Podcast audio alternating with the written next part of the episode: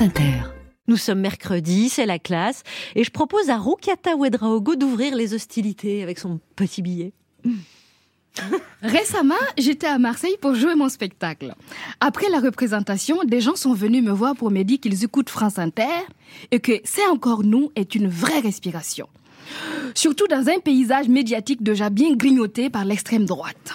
Bref, l'échange avec le public était un vrai plaisir jusqu'au moment où une dame m'a dit euh, J'ai signé la pétition contre votre mise au placard. Euh, pardon, madame Bah oui, on chasse votre émission de son créneau quotidien pour la repousser vers le week-end. Vous l'ignoriez? Euh, bah oui, en fait, euh, je l'ignorais parce qu'on m'a chouré mon téléphone et que pendant quelques jours, j'ai été coupée du reste du monde. Vous en avez de la chance. Quelle chance Pour moi qui fus accueillie sur cette antenne par Charline, Alex et Guillaume, malgré mon accent à rayer les oreilles des émours et des ma diction a défrisé la comédie française et ma syntaxe a blessé Senghor. Oui, chez moi, quand tu fais une faute de français, on dit que tu as blessé Senghor. Quel crève-cœur de déménager du quotidien vers l'hebdomadaire. En tout cas, moi, quand on parle de déménager, je ressors mes valises et je commence l'entraînement. Oui, parce que pour nous, les Africains de France, faire nos valises, ça vaut une discipline olympique. C'est un sport de haut niveau nécessitant une préparation physique et mentale ainsi qu'un entraînement régulier. Ah, c'est ça, ricaner. Mmh, voilà, c'est facile pour vous. Hein. Quand vous retournez voir vos parents, vous offrez un bouquet de fleurs à maman, une bouteille de rouge à papa, et l'affaire est pliée.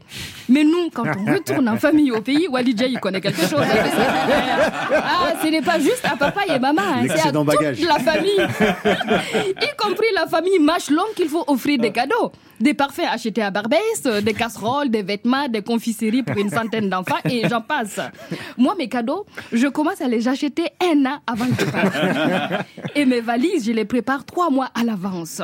À J-7, je pèse mes valises toutes les 30 minutes pour voir si le poids n'a pas diminué. je dois deux, deux, valises de 23 kilos, la mienne et celle de mon mari. Bon, lui, il voyage léger, il n'a pas le choix. L'exercice consiste donc à arriver à 46 en partant d'environ 150 kilos. À J-1, je vérifie que ma balance fonctionne bien. Le jour J, je vide mes valises et je les refais pour gagner de la place. On ne sait jamais, si c'est mieux rangé, ça sera peut-être plus léger. Arrivé à l'aéroport, je transfère toutes les affaires de ma valise dans celle de mon mari et inversement sous le regard dépressif de mon cher et tendre. ma chérie, tu peux mettre 10 bouteilles de shampoing dans l'une ou dans l'autre des deux valises ou bien mettre 5 bouteilles dans chaque valise, ça ne changera rien. Tu as trop de shampoing, c'est tout. mon chéri, écoute-moi bien.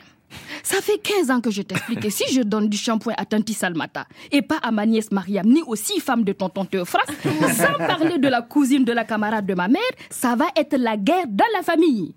Il faut fumer beaucoup de pétards et écouter beaucoup de reggae pour croire que tous les Africains sont toujours cool et jamais stressés. Ou alors, il ne faut n'avoir jamais vu les files d'attente devant des guichets d'enregistrement des vols pour l'Afrique à Roissy.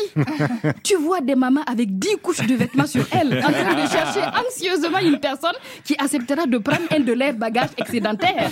Des papas avec tout un tas de trucs cachés sous leur boubou qui critiquent les balances de l'aéroport qui sont déréglées exprès pour faire payer des kilos supplémentaires aux gens les voyageurs scannent les visages des hôtesses au guichet d'enregistrement pour déterminer celles qu'on pourra amadouer le plus facilement.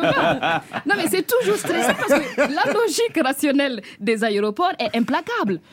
La pesée des bagages, les contrôles partout, les horaires stricts, les aéroports, c'est la quintessence de l'esprit des Blancs. Heureusement pour nous, à l'aéroport, toutes les femmes de ménage, tous les agents de sécurité sont africains. Ils ont les clés de toutes les portes. Ils connaissent tous les raccourcis. Face à la rationalité sans pitié des Blancs, il y a toujours quelqu'un pour arranger ton problème contre un billet de 50 euros. Rokata Ouedraogo, merci beaucoup Rokata.